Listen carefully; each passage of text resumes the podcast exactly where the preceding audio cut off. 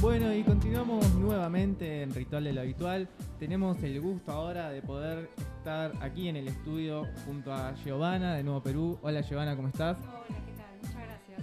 No, gracias a vos por, por venir acá y permitirnos ¿no? poder charlar un poco eh, sobre todo el proceso electoral que, que ocurrió y que, bueno, dentro de poco, el 6 de junio, va a haber balotaje en Perú, ¿no? Sí, así es. Bueno, ahora, como bien lo contaste, es el 6 de junio.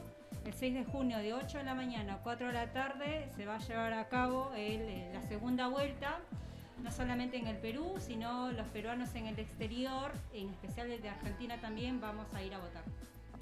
Bien, Giovanna, en principio quería preguntarte, ¿no? Como, bueno, ya pasaron las primeras elecciones en Perú, ¿no? Donde quedaron dos candidatos en el balotaje, Keiko Fujimori y Pedro Castillo.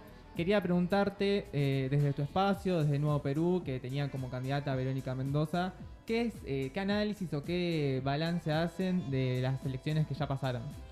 Sí, en realidad estas elecciones de las primeras, la de 11 de abril, fue una elección donde, por ejemplo, en Argentina solo el 35% de, la, de los votantes pudieron ir a votar.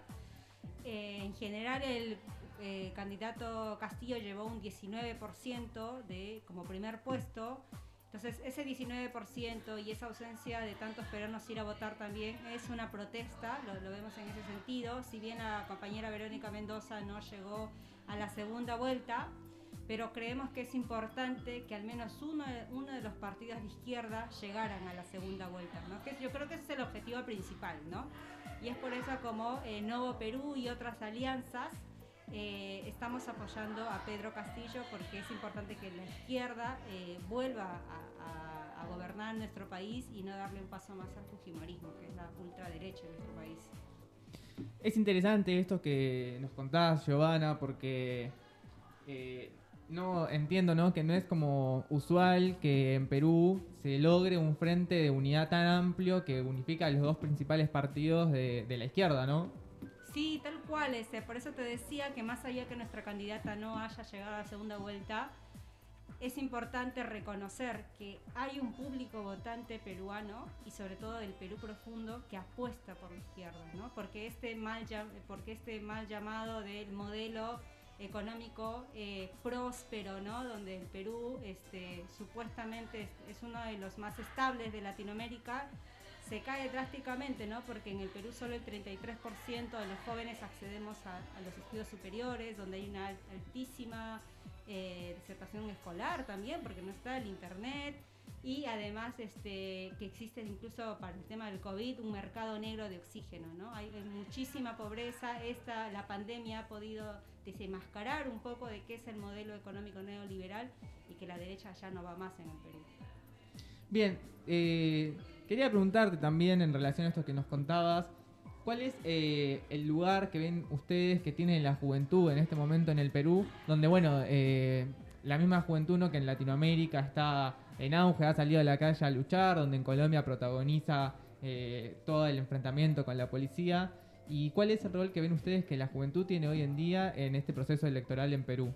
Sí, si bien en el Perú eh, no se suele ver muchas protestas sociales, ¿no? como por ejemplo en Chile, que casi por un año en forma sostenida se ha logrado tener esta rebelión ciudadana, sí nosotros tuvimos el año pasado por más de dos semanas en noviembre, donde es una nueva generación, ¿no? es una generación que despertó, es la generación del Bicentenario, así también le decimos, que somos hijos y, e hijas eh, este, fruto de la, la democracia, ¿no? donde eh, creemos que todo el terruqueo, así es una palabra muy incluso peruana que se ha querido atemorizar a la izquierda, ¿no?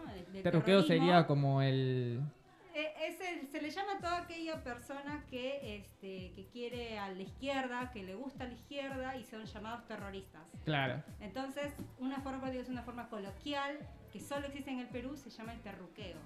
¿No? Es como adrementar o, o este, discriminar a otra persona por ser izquierda. Por ser terrorista, supuestamente. No, no, no, ah. no por ser, sino por ser de izquierda. Por o ser sea, de izquierda. Hay, un, hay, una sinonía entre la izquierda y Claro, claro, lo que iba justamente es eso, como por ser de izquierda se lo pone en el lugar de terroristas, terroristas Sí, claro. sí. Entonces, esta propaganda del terruqueo, que es la principal batalla, que es la principal, el eslogan de, eh, del Fujimorismo, justamente ha querido y ha querido manchar también que las protestas del año pasado en el Perú eran de jóvenes terroristas, ¿no?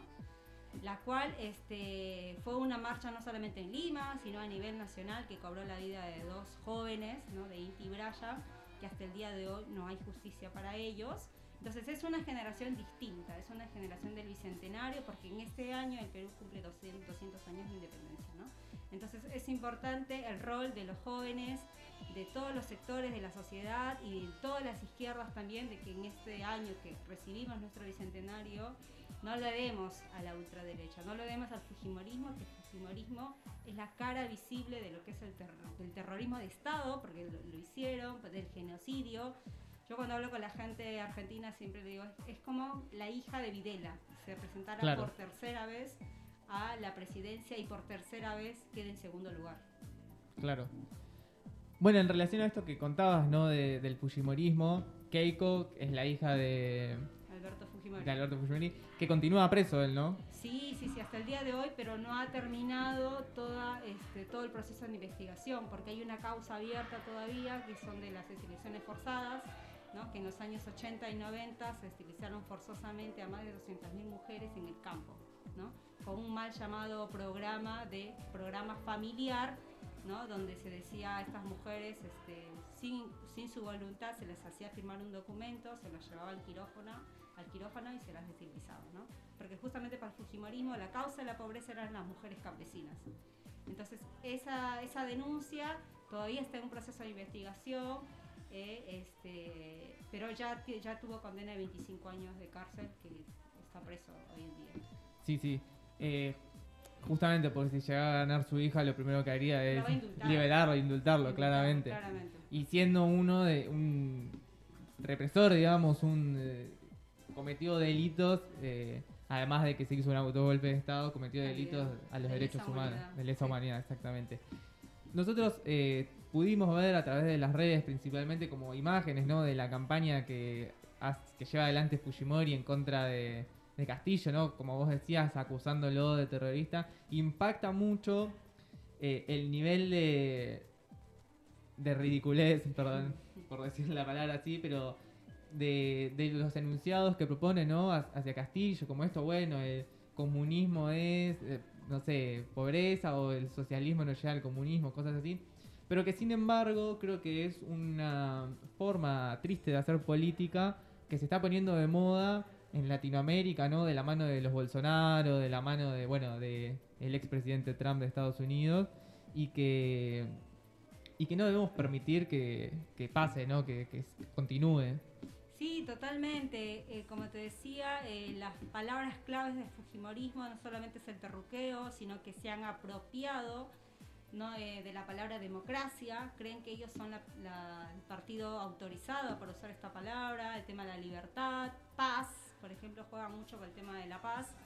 Y lamentablemente se han comprado, por ejemplo, a casi toda la selección peruana que eh, no tiene reparos en decir que hay que votar por Keiko Fujimori, ¿no? Y tiene toda la prensa peruana controlada, escrita, radial y televisiva, ¿no? ¿Y qué nos queda a nosotros el pueblo? Las redes sociales. Facebook, Twitter, Instagram, WhatsApp. Eh, y bueno, las manifestaciones en las calles, ¿no? Incluso te cuento algo, por ejemplo, para que veas el nivel de, de control que tiene el Fujimorismo hay un movimiento de, peruanos autoconvocados que se llama el Tupper Naranja. Un tupper, como decimos. El tupper naranja. Exactamente, el tupper, donde se, se, hace una maqueta gigante de un tupper y se lleva fuera de todos los canales de televisión y, se hace una protesta. ¿no? Eh, ¿Pero cuál sería el sentido del tupper? Claro, en, eh, en, los años 90, una de las principales campañas que hizo el Fujimorismo era regalar tuppers con comida a la gente, ¿no? A cambio de un voto que hasta de hoy lo siguen haciendo, hasta el día de hoy siguen llevando alimentos, este, incluso alimentos vencidos, ¿no? por decirlo de esa forma, eh, por un voto. Entonces, eh, en el Perú, este, el tupper significa eso, pues, ¿no? es una dádiva a tu pobreza, eh, es una manera de consolarte y que lo único que tú mereces es un poco de comida en un tupper. y es una forma muy denigrante. Pues, sí, recurren como al clientelismo político más, más básico, más ramplón, digamos, de para conseguir votos. Claro. Giovanna, por último quería preguntarte como qué acciones están llevando a cabo desde Argentina, ¿no? En relación a la campaña de Alberto Castillo, en relación a esta unidad de los principales partidos de izquierda de cara a las elecciones. Sí, gracias. Este, acá en Argentina, y está sucediendo también en el Perú y en otras partes, eh, se están armando como frentes únicos, comités unitarios, espacios muy abiertos, muy amplios, donde se invitan a todas las organizaciones sociales, barriales y partidos políticos. Por ejemplo, acá en Argentina está el comité, eh, el comité de apoyo a Pedro Castillo. Es un comité compuesto por peruanos. En ese peruano estamos nosotros como Movimiento de Nuevo Perú y también está acompañado de un montón de organizaciones, incluso sindicatos de Argentina, que están apoyando este, a la candidatura de Pedro Castillo, ¿no? como por ejemplo la CCC, entre, entre varias. Entre varias, claro. Bien, Giovanna, te agradecemos que hayas podido venir aquí al estudio, charlar con nosotros y contarnos de, bueno, de las elecciones que se avecinan en el Perú. Esperamos volver a poder eh, hablar con vos después del 6 de junio, celebrando la victoria de Pedro Castillo. Y bueno, eh, charlando un poco más, profundizando en lo que nos dejen esas elecciones. Y también, ¿no? en este momento tan álgido de la lucha en Latinoamérica, Perú también creo que es uno de esos frentes donde se está disputando el futuro de, los pueblos, ¿no? Con, junto a Colombia, junto a, Chile ahora, eh, el futuro de los pueblos latinoamericanos. Exactamente, bueno, muchas gracias a ustedes. Si me quiero este, dirigirme al, al peruano, peruana o al peruane de a pie, que bueno, que no se olvide que este 6 de junio tenemos elecciones. Se votan en Capital Federal en nueve escuelas, ya está abierto el link para consultar su miembro, si eres miembro de mesa, eh, y, tu local de votación y este, el horario de votación es de las 8 de la mañana hasta las 4 de la tarde, hay que ir con el DNI físico peruano. Buenísimo, Giovanna, gracias a vos. No. se vayan de Ritual del Habitual, que ahora vamos a escuchar un tema y enseguida volvemos con más.